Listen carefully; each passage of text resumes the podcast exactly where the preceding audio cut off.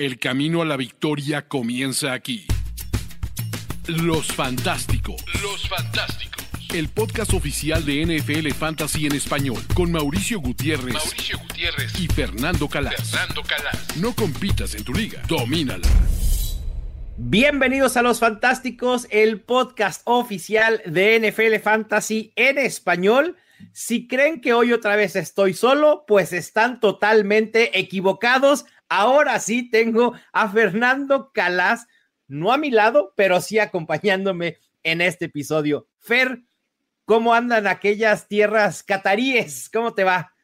Bueno, yo creo que mejor no hablemos de fútbol, ¿no? No, yo creo que no. no, por favor. Un poquito nada más, pero igual ahí en, en, ¿cómo se llama? En Fuera de la Galaxia Fantasy, pero no de fútbol específicamente.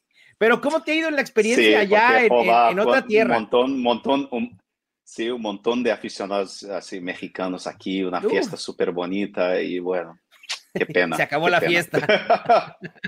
Se, acabó la fiesta. Acabó la fiesta. Ni hablar. Pero genial, muy bien, todo bien, todo bien, todo bien. Intentando ver así entre, o sea, en el autobús, en el taxi, intentando ver los partidos, así lo veo, lo pongo indiferido en Game Pass y, voy, voy viendo, o sea, pero difícil, complicado, la diferencia horaria es muy distinta, son complicadas las cosas, pero bueno, vamos intentando. ¿Qué tal tú? Fernando, muy bien, muchas gracias. Ver, con envidia, la verdad es que ahora sí ya también como que me dio envidia y dije, ay, a lo mejor debería haber ido a Qatar, pero bueno, disfrutando de la NFL, disfrutando del México Game hace algunas semanas, después de los juegos de Thanksgiving. Y lo acabo de decir, Fernando es un hombre muy sabio. A lo mejor a veces en fantasy se equivoca, pero en general es un hombre muy sabio y dice, estoy viendo la NFL en Game Pass, así como debe de ser. Por ahí en la semana, Fer eh, Sopitas, no sé si lo que es un periodista eh, mexicano, estaba en un juego, creo que estaba en el España contra Alemania y tomó una foto que había un periodista en su computadora con la NFL. Hay prioridades, o sea, por más que estés en el Mundial, hay prioridades y la gente estaba viendo NFL, como tú, que hace cuatro años estabas haciendo un Scott Fish Bowl desde un estadio en el Mundial. Sí, eso es que la pasión es la pasión. El trabajo es el trabajo, pero la pasión es la pasión. Y hay que saber vivir con los dos, claro. Los dos tienen, hay espacio para, para, para, para ambos en la vida, ¿no? Así es, totalmente. Debe haber espacio para todo en la vida, si no, se vuelve una vida, pues, no tan, no tan padre, no tan chida. Pero bueno, vamos a hablar ahora sí de fantasy fútbol. Y Fer, el primer tema, creo que, de, a ver, quizá ya no tenga tan relevancia por lo que sucedió post, que es la lesión de Laia Mitchell, que estará fuera nuevamente de seis a ocho semanas. Qué lástima que Laia Mitchell, como venía después de su recuperación y como venía jugando, qué lástima que vuelva a, perderse algunos juegos, pero había preocupación por la utilización de Christian McCaffrey, es decir, pensamos que la llegada de Christian McCaffrey a los 49ers era un boost en su valor fantasy, incluso hablamos aquí que era un running back top 3 o incluso que tenía posibilidades de ser el running back 1 para lo que restaba de la temporada. Pero la realidad es que los 49ers lo han limitado. No sé si en producción, pero sí en utilización. Lo vimos muy claramente desde que regresó Aya Mitchell. Eh, quitando ese juego de 40 puntos, por ahí Christian McCaffrey ha promediado 13, 15 puntos fantasy en su estadía con los 49ers. ¿Estás preocupado o ya nos quitamos la preocupación tras lo sucedido con Laia Mitchell? Yo creo que hay que estar preocupado porque San Francisco eh, claramente lo está ahí como reservando para los playoffs y los playoffs de la vida real, ¿no? De la NFL. Eh, San Francisco tiene un equipazo, San Francisco lleva, yo que sé, 15 años sin que le marquen un touchdown en la segunda mitad de los partidos. Eh, o sea, tiene una defensa extraordinaria, bestial, está ganando sin tener que pasar de segunda marcha, básicamente, los últimos partidos. Y ya vimos que está medio tocado con una lesión en la rodilla, McCaffrey, o sea, yo creo que le van a utilizar solo realmente cuando haga falta. Y es un problema porque estamos llegando a los playoffs del, del fantasy, de un, jugador que pensábamos que podía ser la bomba, pero eso es lo que pasa muchas veces cuando pillas a un jugador de un equipo muy bueno y muy dominante. ah, puede que te pase este tipo de cosas. Sí, los 49ers están pensando, como tú dijiste, en sus playoffs y no en los de nosotros. Es decir, pudiéramos decirle a Kyle Shanahan, hey, échanos la mano y utiliza más a Christian McCaffrey, pero no va a pasar, sobre todo por lo que dices que ya está tocado de la rodilla. Está día a día y yo creo que Christian McCaffrey no se va a perder al menos el juego de esta semana pero sí su volumen va a bajar. En rangos en los que ya lo hayamos visto en las últimas tres semanas, ha tenido solo el 55.8% de los toques. Así que los 49ers deberán de echar mano de Jordan Mason o de quien sea que esté detrás de Christian McCaffrey en la posición de running back y obviamente esto limita su potencial. Creo que lo podemos seguir considerando un running back top 12, Fer. Sí, sí, pero claro, lo, tienes que utilizar porque al final tú imagina, eh, va a jugar eh, San Francisco esta semana juega contra los Dolphins.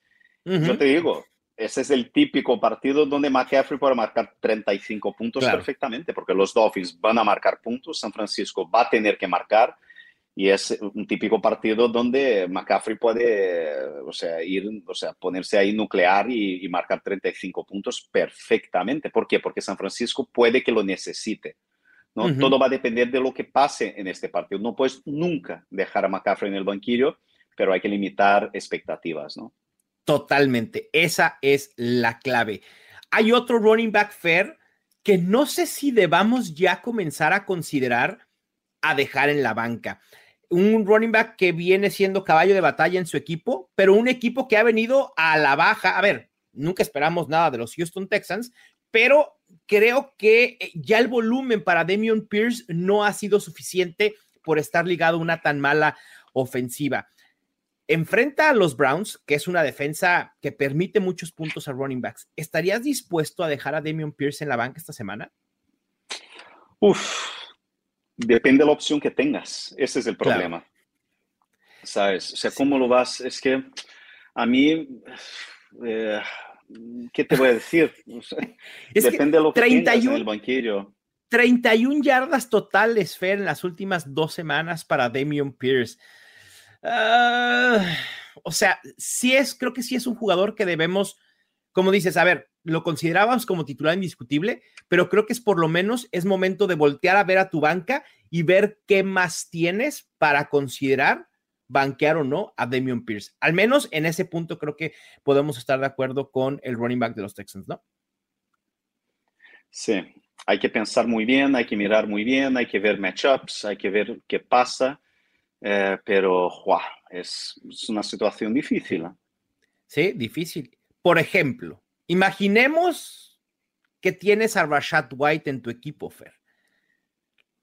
¿utilizarías a Rashad White en vez de Damian Pierce? Un Rashad White que parece ser que se ha adueñado. totalmente, ¿no? ¿Crees que Rashad White ha hecho lo suficiente? Ha hecho lo suficiente para adueñarse ya de la titularidad de los Buccaneers, independientemente de lo que suceda con Leonard Fournette? Sí, sí, sin duda. Ninguna duda. Ahí está. Ninguna duda. y es algo que ya habíamos, ya, habíamos hablado en, programas anteriores, que era una tendencia, yo sin ninguna duda, sí. Sí, de acuerdo. Creo que también, a ver, Rashad White no ha hecho nada espectacular, esa es la realidad, pero sí ha demostrado eh, mucha mayor explosividad, mucha mayor efectividad de lo que había demostrado Leonard Fournette, y creo que Leonard Fournette, pues, ha perdido al menos la titularidad y Rashad White deberá ser el running back principal de los Buccaneers para lo que resta de la temporada. Y después, todo era sonrisas con Isaiah Pacheco. Primera vez que un running back de los Chiefs tenía más de 19 acarreos, tuvo 22 a Isaiah Pacheco, 74% de los toques totales, fue medianamente productivo. Y ándale que los Chiefs nos regalan una sorpresita y contratan al menos lo que se especula para el equipo de prácticas a Melvin Gordon. ¿Es Melvin Gordon una amenaza para Isaiah Pacheco o Melvin Gordon está acabado? Claro, sin ninguna duda. Yo no, me atrevo a decir que, que Melvin Gordon está acabado habiendo salido de, los Broncos. O sea, puede que él hubiera montado una para irse, para que le cortaran, y es básicamente lo que pasa. O sea, yo creo que ojo con Melvin Gordon ahora en los playoffs, que después a lo mejor te puede ayudar a muchos equipos. Sí, yo lo que me di cuenta es que la gente, al menos la percepción que tiene la gente de Melvin Gordon es que sus problemas de fumble fair fueron determinantes para ser cortado por los Broncos. Y lo entiendo, pero yo estoy contigo, ¿eh? Yo no creo que Melvin Gordon esté acabado, no aún, y llega un equipo que si bien en las últimas dos semanas hemos visto un rol muy, eh, muy claro de Isaiah Pacheco, Isaiah Pacheco no tiene capital del draft Nada les cuesta a los Chiefs hacer el cambio y hacer de Melvin Gordon su running back principal, ¿eh? Claro, claro, sin ninguna duda. Y, es muy de los Chiefs eso. a ver, si Clyde Edwards Hiller perdió su puesto ante Isaiah Pacheco, ¿por qué no pensar que Isaiah Pacheco lo pueda perder ante Melvin Gordon? Claro, exactamente. ¿No? Y es el mismo Melvin Gordon, también Fer, hay que acordarnos que es el mismo Melvin Gordon que fue por, cortado por los Broncos pero que también esos mismos Broncos lo tenían quitándole oportunidades a Javonte Williams. Y los Broncos son un verdadero desastre. Así que yo creo que no son, no son, no son, eh, no sé, o sea, como, eh, así como la palabra que quiere encontrar, o sea, no son como una, una referencia. Una franquicia de fiar, claro. Además, exacto. Es una referencia, a lo que has hecho en, en Nada, ni una franquicia de fiar. Eh, es complicado, pero sí tengan cuidado con Melvin Gordon. Si por ahí sigue disponible en alguna de sus ligas, vayan por él. Vale la pena especular. Dejar en este la banca, sí, especular, exactamente, especular. Sí, por supuesto, vale la pena. Eh, a ver, Isaiah Pacheco se ha visto bien, pero tampoco ha demostrado nada espectacular. Esa es la realidad. Pero bueno, ahí está. Quien está así de manera espectacular, Fer, es James Conner, ¿eh? que puede comenzar a tener etiqueta otra vez de League Winner. Eh, desde que regresó de su lesión, promedia 22.7 toques por juego, 29 puntos fantasy por juego de las semanas 10 a la 12. La semana pasada consiguió su primer juego con más de 70 yardas terrestres con 111. No me entusiasma en general la ofensiva de los Cardinals, pero James Conner está volviendo a esos rangos del año pasado, ¿eh? Sí, pero ¿sabes cuál es el problema de James Conner? Lo más probable es que si tienes a James Conner en tu equipo eh, y, no, y, no, tuvieras un reemplazo, o sea, tu equipo ya estabas demasiado lejos de los playoffs para que te pueda valer, ¿no? O sea, a lo mejor en ligas más eh, razas, ¿no? No muy profundas, lo puedes haber pillado en agencia libre, por a lo mejor alguien lo ha cortado, tal pero es el típico jugador que si lo has drafteado en, tercera, final de tercera, principios de cuarta ronda, sabes, a lo mejor más daño ha hecho a tus equipos que, o, sea, que, o sea, que la ganancia, el beneficio que te puede dar ahora mismo, ¿no? Entonces, son estos equipos que un poco, son estos jugadores que un poco te dan un sabor agridulce.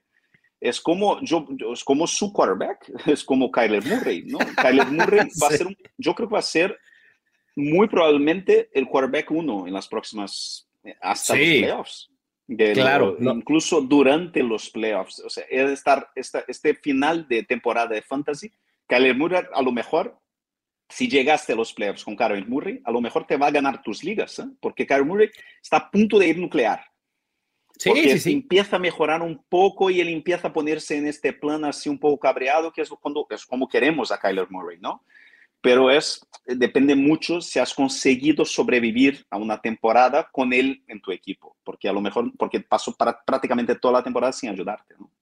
Sí, eh, sucede con Kyler Murray y con James Conner justamente, pero quizá algunos equipos pudieron haber solventado estas ausencias, por ejemplo, la de Kyler Murray con algunas semanas de Trevor Lawrence, con algunas semanas con Daniel Jones.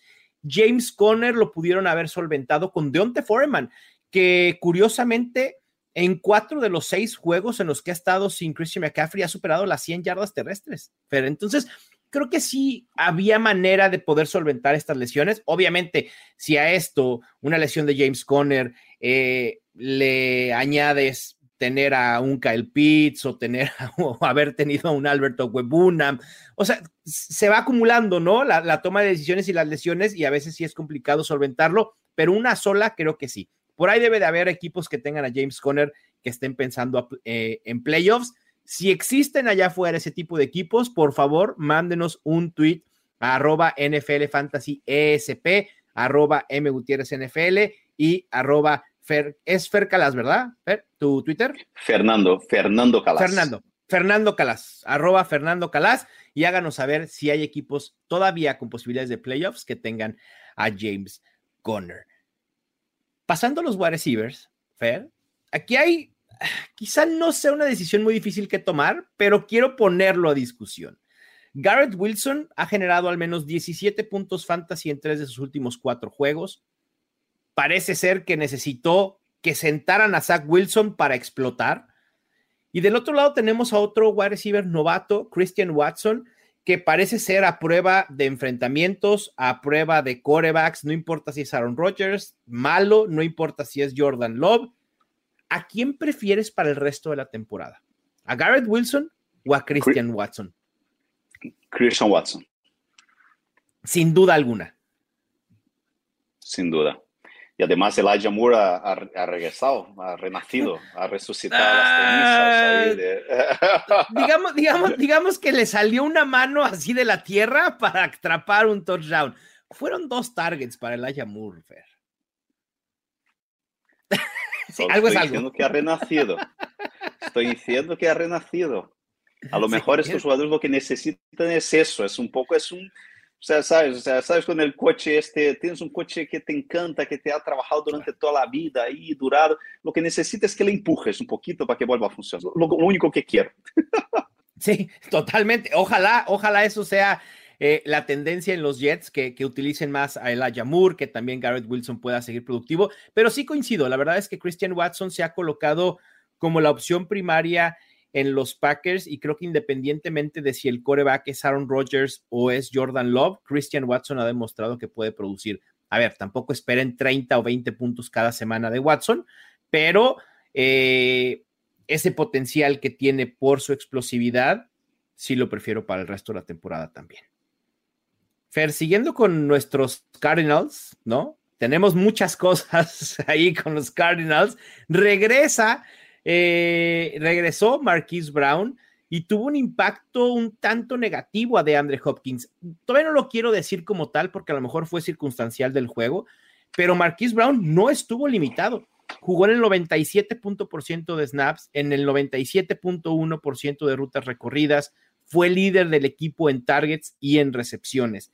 ¿Te entusiasma Marquise Brown y te deja un sentimiento de preocupación con DeAndre Hopkins? Puede ser, porque Marquez Brown ya fue un jugador de posesión en los Ravens y además en este partido ha jugado un rol que era lo mejor de Dortch y de... Y, y, y, o sea, yo no sé, o sea, yo, yo creo de verdad, o sea, el jugador yo creo que fue un, como 70% de sus snaps en, en, el slot, ¿no? Uh -huh. Entonces, puede ser, puede ser, porque al final Hopkins era un poco el jugador este escape, ¿no? Este puerto seguro que tenía, que tenía los Cardinals y ahora puede que este se, se diluya un poco los targets de los Cardinals.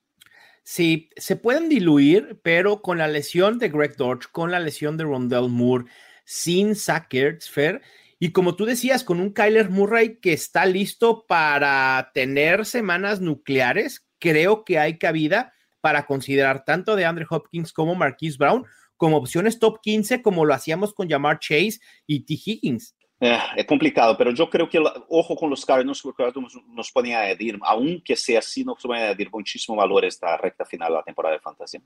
Sí, estoy de acuerdo.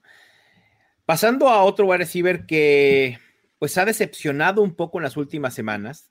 De las semanas 9 a la 12 es el wide receiver 10 en targets por juego, pero en ese mismo lapso es el wide receiver 52 en puntos fantasy por juego, es Mike Evans creo que es parte de lo que está sucediendo en general con los Buccaneers, que no es una ofensiva tan explosiva y que Tom Brady le ha costado trabajo eh, tener a dos wide receivers prolíficos en fantasía. Algunas veces fue Mike, Mike Evans, ahora está siendo Chris Godwin. De hecho, un dato ahí curioso, Ramondre Stevenson, con solo su producción aérea en las últimas seis semanas, ha generado más puntos fantasy que Mike Evans.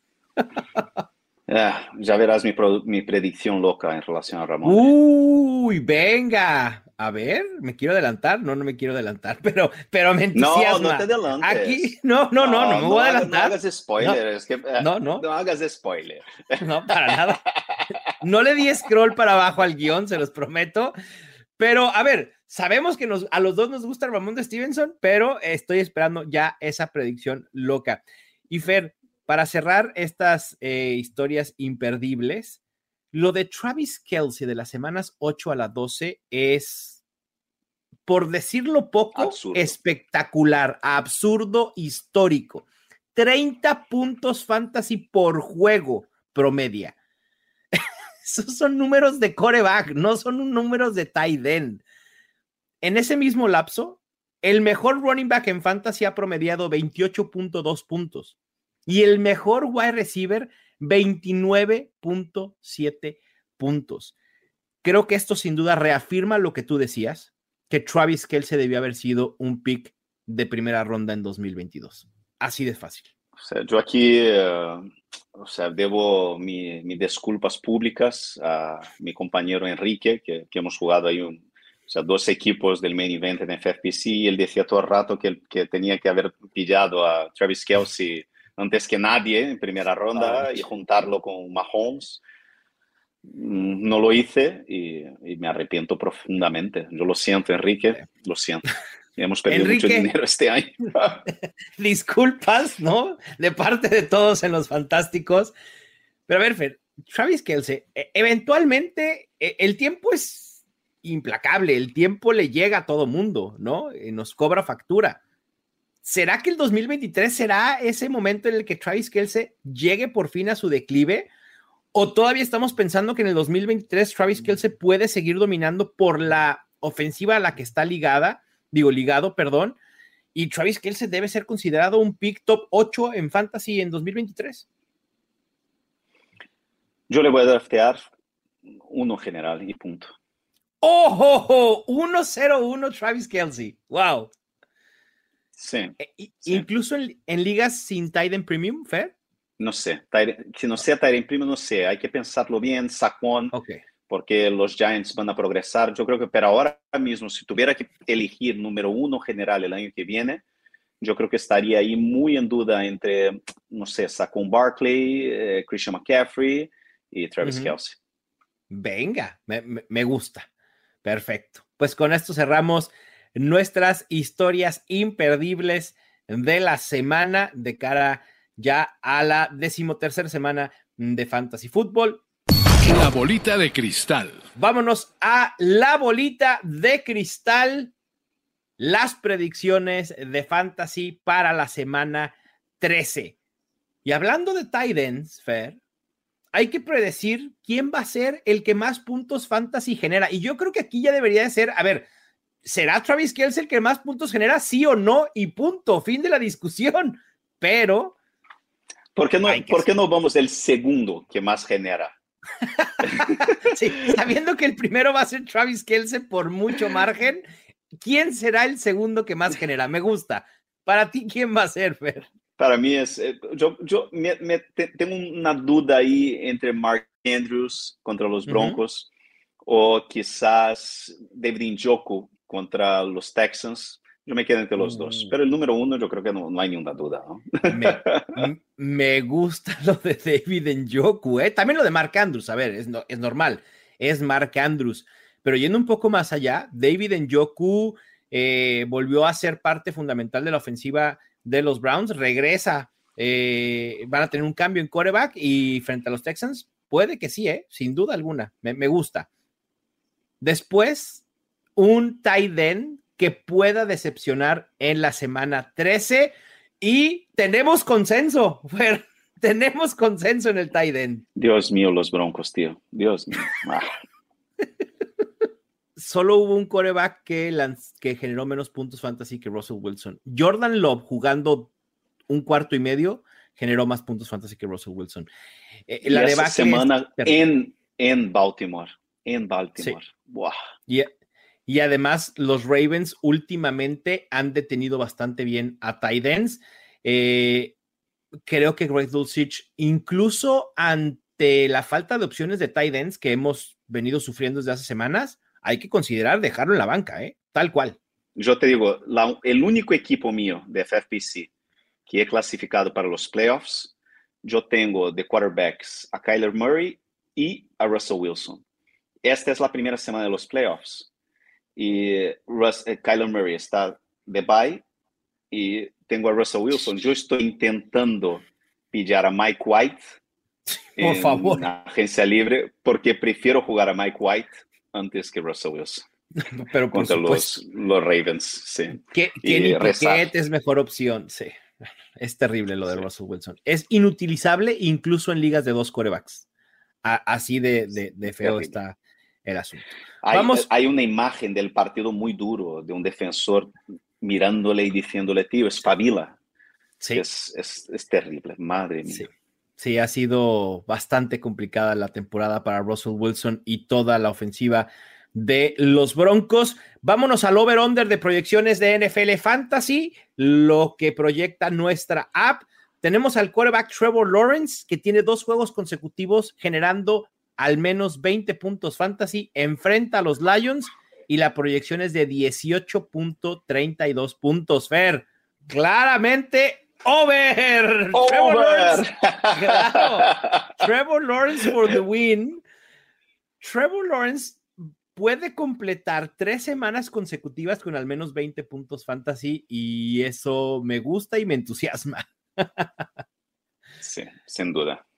Bueno, después tenemos al coreback Tua Tonga Bailoa de los Dolphins tienen los 49ers, tienen cuatro juegos consecutivos sin permitir a un coreback más de 20 puntos fantasy. La app le proyecta 18.04. Juego abierto y explota Tua o juego cerrado e implosiona y tenemos under. Va a ser cinco puntos consecutivos sin permitir un quarterback con más de 20 puntos. San Francisco. Under para. San Francisco es, sí. Sí, la defensa de San Francisco es, es la algo mejor, extraordinaria. La mejor en la NFL, sin duda. Yo también voy con el under de Tua Tonga Bailoa. Creo que le va a alcanzar para hacer un coreback top 12, pero limiten expectativas con el coreback de los Dolphins. Después, uno de los favoritos en los fantásticos, tenemos al running back Saquon Barkley. En las últimas dos semanas promedia 13 acarreos, 30.5 yardas terrestres, 5.5 targets, 3 recepciones, 13 yardas, 0.5 touchdowns y 10.35 puntos fantasy. Eh, nos vamos a tomar un momento para tomar un pañuelo desechable limpiarnos las lágrimas en los ojos. Eh, enfrenta a los Washington Commanders, 14.77 puntos. Over. Yo, yo era ateo, pero ahora creo. No, no, no, no, no. Tú siempre creíste en Saquon Barkley. Fer, siempre, toda la vida, cada semana has creído en Saquon Barkley. O sea, esta es la iglesia de Barkley de todos los días. Así de fácil. Somos creyentes de Saquon Barkley. Ay, qué grande, qué grande es, qué grande es. Sí, además, qué guapo, Dios mío. Vamos. además, vamos por el over. Y otro que también ha estado increíblemente bien las últimas semanas es Kenneth Walker. Nueve touchdowns terrestres en sus últimos siete juegos. De la semana 5 a las 12 es el running back 8 en puntos fantasy totales y el running back 5 en puntos fantasy por juego. Enfrenta a los Rams y la app proyecta 13.49 puntos hay que llamar al servicio técnico de la app. Algo, algo, algo está mal. Algo han computado mal, han ponido ahí un número equivocado, se ha equivocado el 1 por un 2, no sé, por favor. Yo, exacto, Además, sin Aaron, que eso es. sin Aaron Donald, probablemente lo más probable, y si juega, juega más o menos, está medio lesionado. No, over, sin duda. Sí, yo, yo creo que es, eh, equivocaron el 1 por el 2. Ahí es un 2, o sea, 23.49, y creo que aún así voy over. y bueno, pasando a wide receivers, tenemos a CeeDee Lamb enfrentando a los Colts, que es el equipo que menos puntos fantasy permite a wide receivers. Y Lamb los tiene, lo tiene proyectando 17.23 puntos fantasy. Ah, está complicada esta, ¿eh? sí. Mm, ah, Push. Oh, under, under. Under, yo también voy a ir under con eh, CD Lamb. Y por último, en nuestras proyecciones, Gabe Davis enfrentando a los Patriots, que es el séptimo equipo que menos puntos fantasy permite a wide receivers. Y en los últimos cinco juegos, solo ha permitido dos touchdowns que han sido a los wide receivers de los Vikings en el jueves de Thanksgiving. Proyecta 11.26 puntos fantasy mal partido para Davis. ¿eh? Es complicado. Sí. Yo no creo que yo no veo los, los Patriots dando un big play para Davis y él necesita muy big plays, ¿no? Entonces, yo diría under. Yo también voy a ir con el under para Gabe Davis. Y ya para finalizar, dos sleepers de la semana. Fer, ¿a quién tienes como sleeper? Yo ya dije Injoku contra los Texans. Hay que, eso, o sea, yo creo que es, es muy buena opción. Me gusta. Y yo voy a poner a Kyron Williams, el running back de los Rams. A ver, todo es un desastre en los Rams en estos momentos, pero Karen Williams tiene un enfrentamiento favorable contra los Seahawks y confío en que pueda ser el más utilizado, pero váyanse con calma. Y ahora sí, llegamos a la predicción loca, Fer, que tanto anticipaste. ¿Cuál es tu predicción loca? Que Ramondre Stevenson, de ahora hasta el final de la temporada de Fantasy, va a ser el running back número uno general. ¡Uh! ¡Venga! Ramondre League Winner. La compro, la hago mía, me la tatúo, la predicción loca. Por supuesto que sí. Me gusta Ramón Stevenson, running back 1. Venga, Fer. Y mi predicción loca de esta semana es que Amari Cooper va a terminar como el wide receiver 1 enfrentando a los Texans con el regreso de Deshaun Watson. Esta ofensiva de los Browns puede tener un empuje importante en fantasy con el regreso de este coreback. Y bueno, con esto cerramos la bolita de cristal de la semana 13. Fuera de la galaxia fantasy. Y Fer, para cerrar, fuera de la galaxia fantasy. Seguramente, ¿a cuántos estadios has ido de los ocho que hay en Qatar? ¿Ya fuiste a todos? En tres. No, no, solo tres, solo tres. Ok. ¿Estás siguiendo a la selección de Brasil y España nada más o? Solo ah, eh, eh, últimamente bastante a Brasil, porque la lesión de Neymar ha cambiado un poco los planes, con toda la incertidumbre que, hay en Brasil. ¿sabes? Es que yo desvelé el, sábado que un montón de jugadores de Brasil estaban enfermos y, y la, la, federación no habla muy claro las cosas, entonces ya se han lesionado Danilo también, Alexandro también. Claro. A ver qué pasa. Entonces yo estoy prácticamente solo con Brasil porque además es el gran favorito y hay que darle mucha atención, ¿no? Sí, y además porque también tú eres brasileño. Pues. y, sabes, no, pero no solo el hecho de que sea brasileño, sí, o sea, llevo, siete años yendo, siete años yendo a prácticamente todos los partidos de Brasil.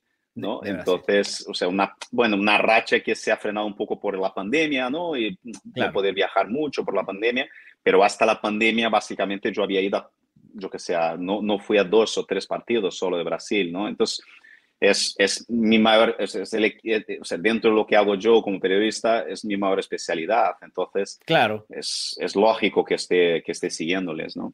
Sí, marcaje personal totalmente a Brasil. Y bueno, de los tres estadios, de los tres estadios en los que has ido a Qatar, ¿cuál es el más bonito de los tres? Es muy curioso porque yo fui a tres estadios. Eh, ah, no, fui a cuatro, cuatro estadios. Mm. Sí, espera. Lusail. Sí, cuatro, cuatro, perdona, cuatro estadios. O sea, me, me, confundo ya totalmente.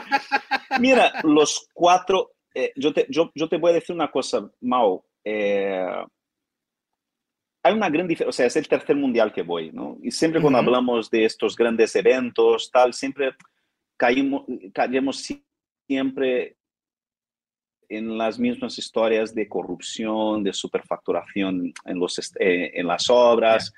Estamos en un país donde los, el problema eh, de la corrupción no existe. O sea, los temas que son debatibles sobre Qatar son los problemas de cómo tratan los trabajadores extranjeros, o sea, los, el problema de, ¿sabes? de los derechos de las mujeres, de la, comunidad LGBT, ¿sabes? Y es un problema serísimo que tienen los trabajadores que vienen del, sur de Asia, tal.